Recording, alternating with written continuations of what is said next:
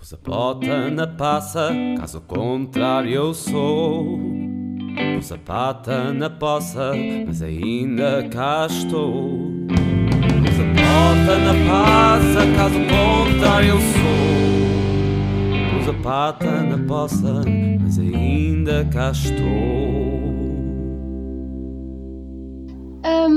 Olá, esta semana serão revelados os nomes dos chefes da Península Ibérica que irão receber novas estrelas Michelin. Com a esperança de conseguir a premiação, temos connosco aqui o Sr. Chefe Inácio Frangueiro. Chefe Inácio, o senhor acredita que vai conseguir quantas estrelas Michelin? Uma, duas ou três?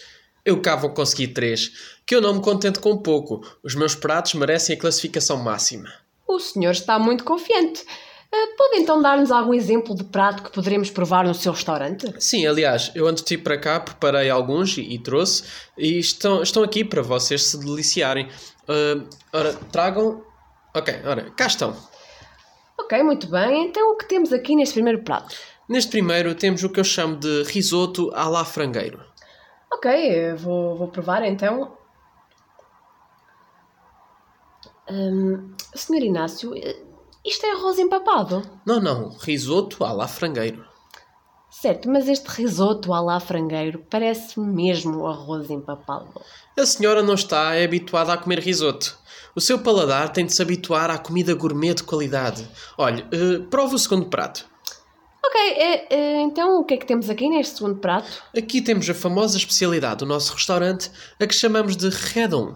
Um, redon? Sim, exatamente. Redon. Uh, Senhor Inácio, isto parece um monte de restos de comida que, que foi tudo para o mesmo prato. Então aqui temos um bocado de salada russa e depois massa à bolonhesa. Esta comida está meio fria. Isto, isto não são restos de comida. Não, não, é redon. Mas o que é que significa exatamente redon? Redon? Redon é redon. Redon não é uh, restos de ontem. Talvez.